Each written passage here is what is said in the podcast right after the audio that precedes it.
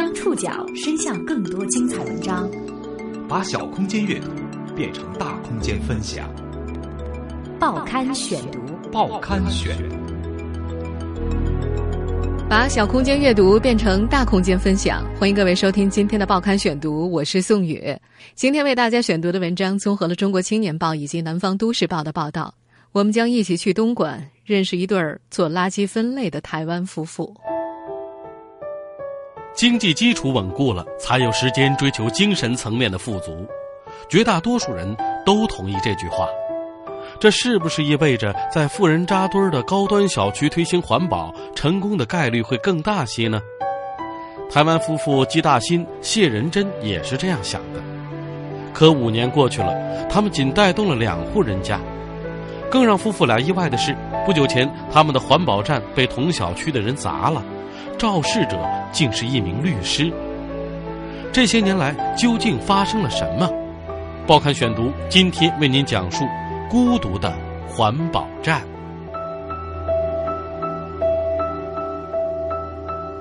不久前，居住在东莞某高档小区的台湾夫妇戚大新、谢仁珍自建的环保站被人砸了。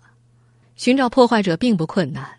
事发的当天晚上，一名保安。目睹了部分经过，肇事者也是小区的住户，和姬氏夫妇家同住一栋楼，是东莞当地的一名律师。得知此事的邻居替这对台湾夫妇愤愤不平，实在是太过分了，应该要他道歉。外人看到了环保站的伤痕，谢仁珍却看到了环保站的末路。五年来，这座本意面向整个小区的环保站，一直是只有两个人的孤岛。夫妇俩想尽办法，愿意涉足此间的人却始终寥寥无几。已经六十岁的妻子谢仁珍很是灰心。他们很快就要回台湾过春节了，节后环保站就要逐步关停。这个环保站就设在东莞城际城国际公馆小区内，距离偏门不远的地方。它算不上一间真正意义上的房子。只是就着建筑挑空处的三面墙，安装一扇门板围起来的一处空间，面积不过六七平方米。但是，主人对这里很是爱惜。房间里面虽然塞满废品，但是却规制的错落有致。靠墙一字排列着四个贴了分类标签的大桶，架子上的废纸箱折叠成摞，铝管、灯管用绳子捆扎起来，地面干燥整洁，空气之中只能够闻到。院落里飘来的桂花香。这个环保站的诞生算得上生逢其时。二零一零年，恰逢东莞市环保局大力推广垃圾分类，政府计划以小区为试点，以点带面的带动整个城市。与此同时，国际公馆小区也在争取绿色社区的称号。两位老人当时不太清楚这些，他们只是把这里当成晚年的一项事业。退休之前。谢仁珍就跟丈夫姬大兴商量过，等以后时间充裕了，就专注于一项公益工作，一定要做好，当成事业来做。姬大新今年六十五岁，体格健壮，脸上总是挂着微笑。上世纪九十年代中期，他和谢仁珍先后从台北来到东莞，那个时候，姬大兴在一家台资企业做高级主管，谢仁珍则自己经营一家食品厂。二零零八年汶川地震的时候，两人加入了台湾慈济基金会。从此，只要一有时间，他们便时不时的去学校和敬老院做志工。建环保站是深思熟虑的结果，他们有过环保志工的经验，而垃圾分类是门槛最低的，每个人都能做到的事情。环保站的雏形就是他们的家。他从二零零七年搬进这个小区，他家的阳台上就一直摆着四个蓝色的分类桶。住在十八层的邻居郭静瑜发现，每次收废品的人从他们家出来，总会带出特别多的垃圾。他当时觉得很好奇。两家人熟识之后，在谢仁珍家的阳台上，他第一次看到有人把不同种类的塑料都分门别类，感到十分的震惊。谢仁珍跟他讲了自己的设想，要在小区里建一个环保站，身体力行的带动大家做垃圾分类、资源回收。郭靖瑜觉得想法很好，甚至有一种找到知音的感觉。他从小的家庭教育就是不能浪费，要爱惜东西，于是当即决定加入，成了小区五年来一直追随环保站的两户之一。得到物业划给他们的这块地方，夫妇俩就开始马不停蹄的跑前跑后，设计架子的排列方式，添置环保站所需的物品。他们也不满足于硬件的完善。环保站正式挂牌之前，这对老夫妻还飞回了台湾，在位于花莲的台湾环保公益组织接受了培训。在那里，他们和一百多号人挤在一间大教室里看环保视频，学习国外的理念和做法，又到台北板桥的双河环保站观摩。系统学习实际的操作方法，只参观这一家环保站，谢仁珍觉得不过瘾，他干脆以娘家屏东为起点，从南到北跑了十几家大大小小的环保站取经。经过一番忙碌之后，东莞世纪城环保站终于正式挂牌成立了。在物业的积极帮助之下，启动仪式风风光光的举行，地点就在离环保站不远处的社区老年活动中心，一个四面敞开的建筑。地上铺着红毯，桌子上堆满了水果和免费的饮料。环保站还派发了自制的福袋，见者有份。一时间，就连环保站外长一米多的长廊里都挤满了凑热闹的人。当时，物业代表还在麦克风前做了简短的讲话，告诉大家，环保站的主要工作是宣导和带领大家做垃圾分类和资源回收，希望大家能够多多支持，多多参与。人们热烈鼓掌。热闹过后，人群渐渐散去，剩下来收拾残局的只有老两口和前来帮忙的义工。谢仁珍有点小失望，但是他相信日子还长呢，人们最终总会被带动的。如他所愿，没过多久，一户由意大利先生、中国太太组成的国际家庭加入进来。他们不仅常来环保站帮忙，还常常跟基大兴夫妇。分享许多意大利垃圾分类的做法，老两口很欣慰，这么短的时间内已经有两户家庭进来了。可是，后来的五年里，一直追随他们的，也只有这两户。谢仁珍本以为，早期做志工的时候就已经习惯了社会对不计回报的付出所显现的惊讶，但环保站让他见识到。更多的表情。报刊选读继续播出《孤独的环保站》。在小区里看到手提垃圾袋出门的人，不管认识不认识，谢仁珍跟季大兴总是要问一句：“有做垃圾分类吗？”这次听者的反应就不仅仅是惊讶了，“关我什么事儿啊？这不关我事儿吧？”近乎相同的回答，区别在于说这话的时候，对方是附赠一个白眼。还是丢来一脸不屑。他们居住的世纪城国际公馆小区是个富人扎堆儿的地方，主推的户型是别墅，带私家车库和花园。谢仁珍回顾自己的过去，觉得自己过于乐观了。他以为能够住在高档小区的人素质总不会太差，推广垃圾分类应该会比较容易。可是他逐渐发现，对不认识的人去宣导环保，简直就是自找没趣。跟他们讲做垃圾分类啊，人家会想，你是在搞传销吗？你是在卖保险吗？很多人都问这种话，你这个是诈骗集团吗？还有一个衣冠楚楚的先生告诉我，这个我不知道，这个是我太太的事情，是我家阿姨的事情。难道制造这些乐色的都是他们家阿姨吗？个头不高的倔强老太太气鼓鼓的说。还有的人讲啊，我有交物业费、卫生费啊，这个事情不该由我来做啊。面对面的宣导失败了，老两口只好去翻垃圾桶，希望能够用行动来感化周围的人。小区里的人最初完全没有任何垃圾分类的意识，厨余垃圾和可回收垃圾都混在一起，一包丢掉。季大兴常常蹬一辆自行车，单手扶把，另一只手拖一个小推车，在这个占地十五万平方米的小区里，一个垃圾桶接一个垃圾桶的扒，再用推车带回环保站，分门别类。陪父亲翻过一次垃圾箱之后，小鸡想起这件事就觉得很难过。唉，大家可以想一想，所有的垃圾都混在一起，里面可能有腐烂的食物，还可能有卫生间所产生的垃圾，要在这些腥臊恶臭的垃圾里面翻捡可以回收的东西，那种滋味你们能够想象吗？一个垃圾箱翻下来，手上那股味道啊，感觉洗都洗不掉哎。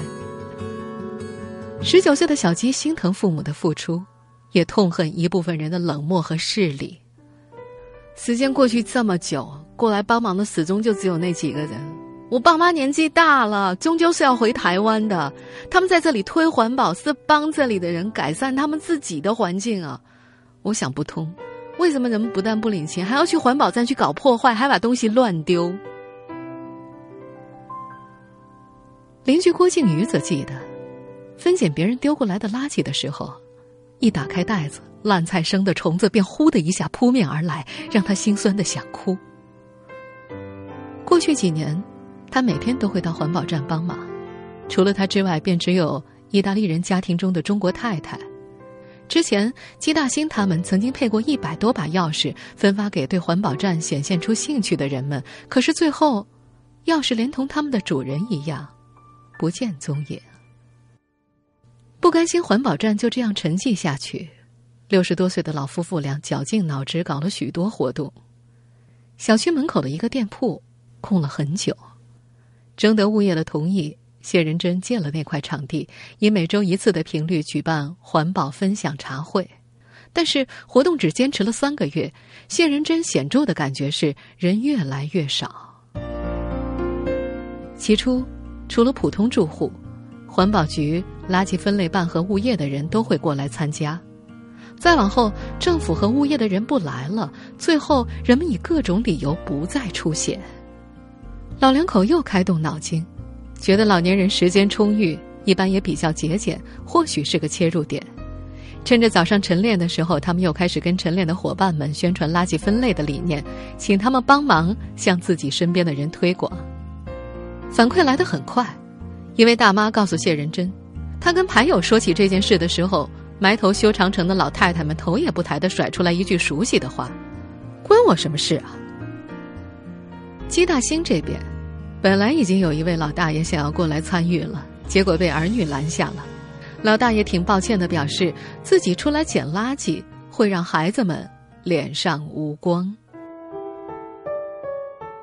并非所有的人都对环保站不理不睬，只是人们关注的点在其他方面。相比环保本身，揣测和八卦更能激起众人的兴趣。报刊选读继续播出。孤独的环保站。趁着夫妇俩不在的时候，总有人拉着过来帮忙的义工打听：“哎，他们家是不是没钱才去收废品啊？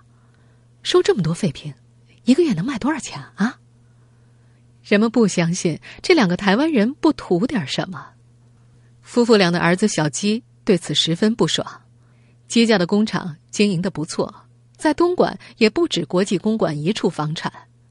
小鸡不服气，我就常常跟我爸妈说，干脆把卖废品的钱留一部分补贴家用算了。其实只要走进环保站，就能够打破这些揣测。环保站墙上显著位置贴了几张纸，其中一张是二零一四年度的收支明细，每个星期各个类别的垃圾收了多少，卖了多少，月底的统计全部清清楚楚的记录在案。另一张纸上的内容则具象了这些数据：回收五十公斤废纸可以挽救一棵二十年的大树；世纪城环保站已经回收了四千六百二十二公斤，相当于九十二棵二十年的大树；回收一个铝罐可以节省三小时看电视的电能；世纪城环保站已经回收了一千三百一十四个，相当于三千九百四十二小时看电视的电能。到了年底。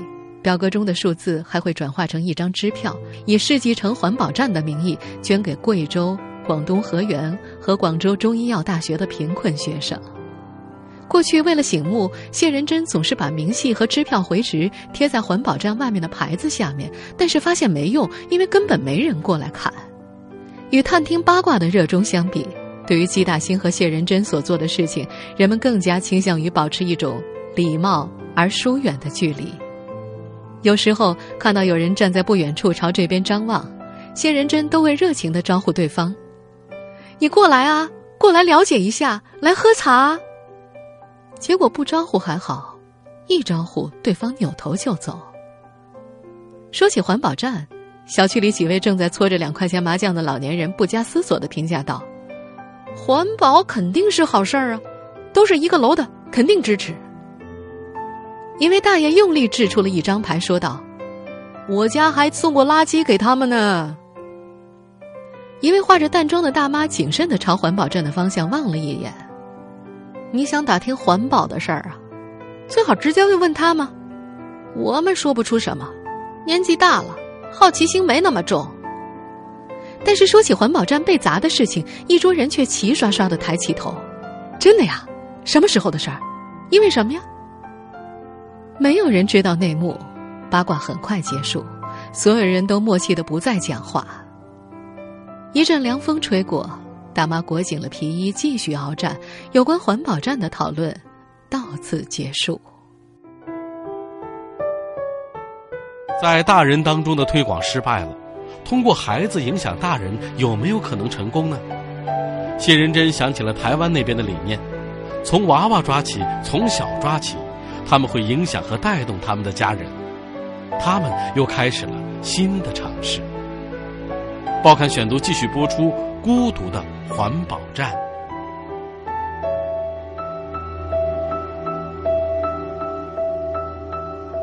世纪城环保站有过小范围的成功案例。郭靖瑜的两个孩子就经常跟着妈妈来环保站干活儿，回到家里看到爸爸乱丢垃圾，他们会大声指责。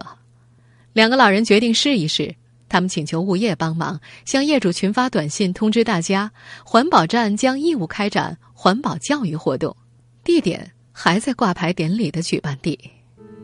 他们再次铺上红毯，准备饮料和点心，有义工还捐了一台投影设备。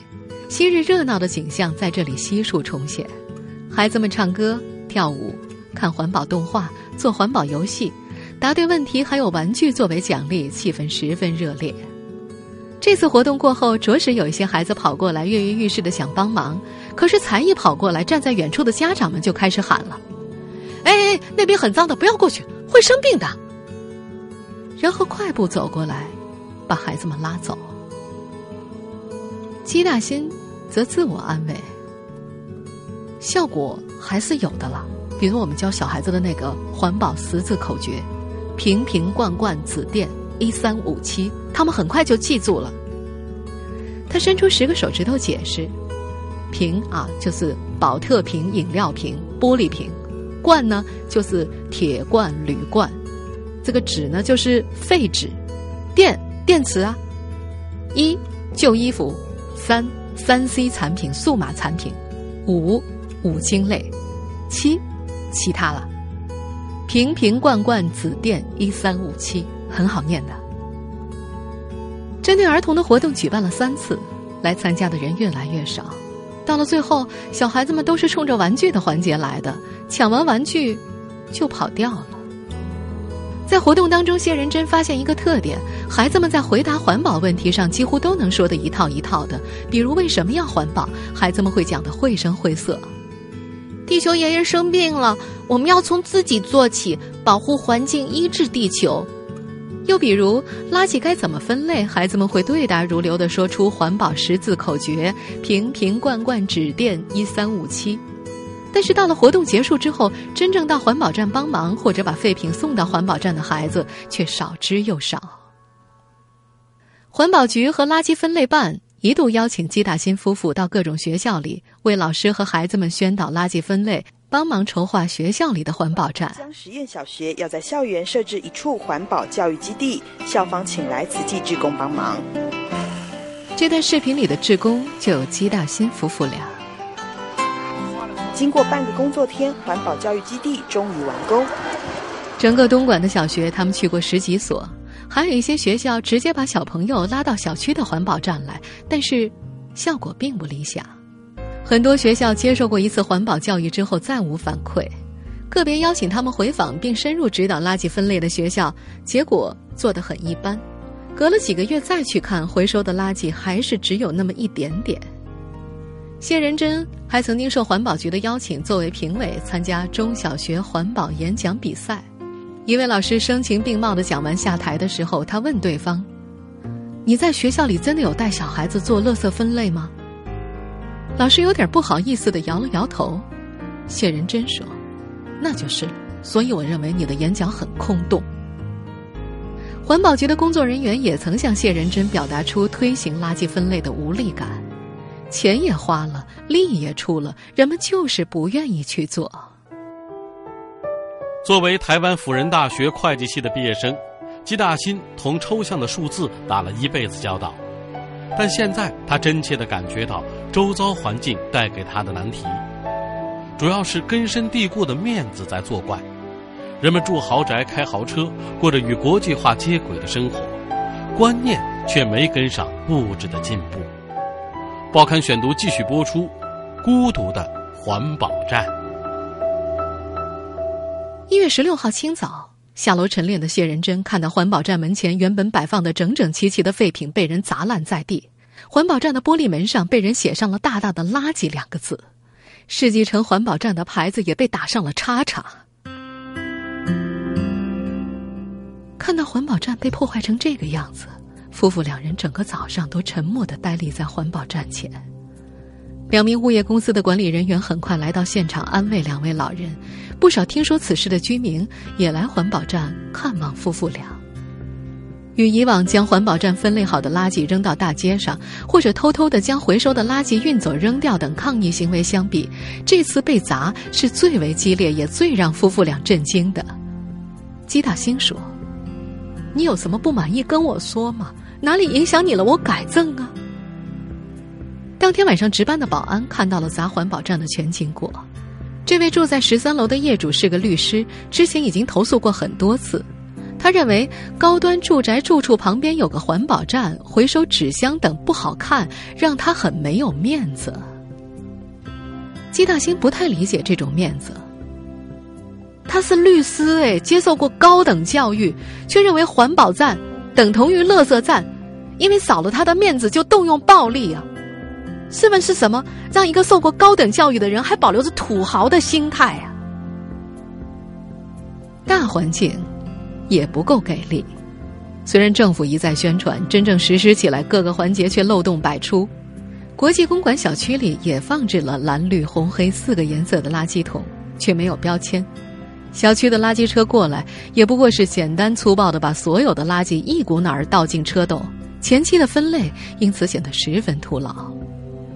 台湾现在的做法是，每天派两部环保车进入居民区，一部车收厨余和卫生间的垃圾，另一部则每天收一种可回收垃圾。住户们需要将不同种类的垃圾放入不同颜色的垃圾袋，放错了就要被罚款。那位意大利人的中国太太告诉基大新，意大利也是这样的。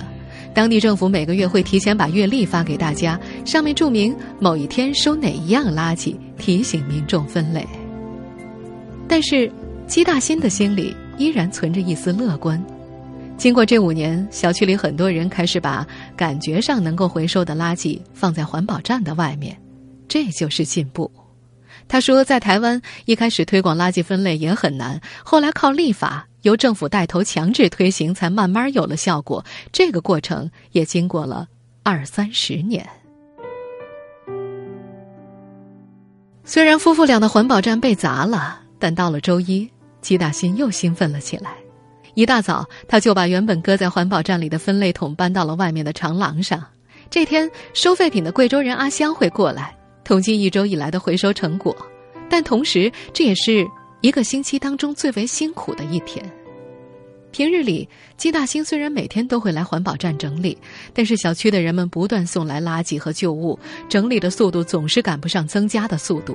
积攒一周的可回收垃圾，周一的清理是个耗时又费力的大工程。这几年，因为环保站的体力劳动，吉大兴的腰围瘦了一大圈，啤酒肚也不见了。原本用来敲击键盘和握签字笔的手变得布满干燥的细纹。收废品的阿香常劝他用姜水泡手试试。阿香说：“收基叔这边的废品啊，最省事儿了，他分的最细。银行账单、信封上的塑料纸，他会揭掉，分别归类；印纸箱连接处的铁钉，他也会抠下来，归到铁制品的桶子里。进出小区的时候，郭靖瑜时常看到姬大新满头大汗的在环保站的门口干活儿。老人不辞辛苦的热诚让他很感动。除了行动上的支持，郭靖瑜还出钱找电工为环保站装上了电风扇，买了蚊香和花露水。他常常为两位老人感慨：他们那么努力的做一件好事，怎么就这么难呢？说话的功夫，不远处一个穿着白色套装、气质很高雅的中年女士正在刷卡进门。姬大兴压低了声音说：“那边就是那个律师的太太。”感觉到有人望着他，那位女士朝环保站的方向瞥了一眼，面无表情，转身进了楼门。听众朋友，以上您收听的是《报刊选读》，孤独的环保站，我是宋宇，感谢各位的收听。今天节目内容摘自《中国青年报》，收听节目复播，您可以关注《报刊选读》的公众微信号，我们的微信号码是《报刊选读》拼音全拼。下次节目时间再见。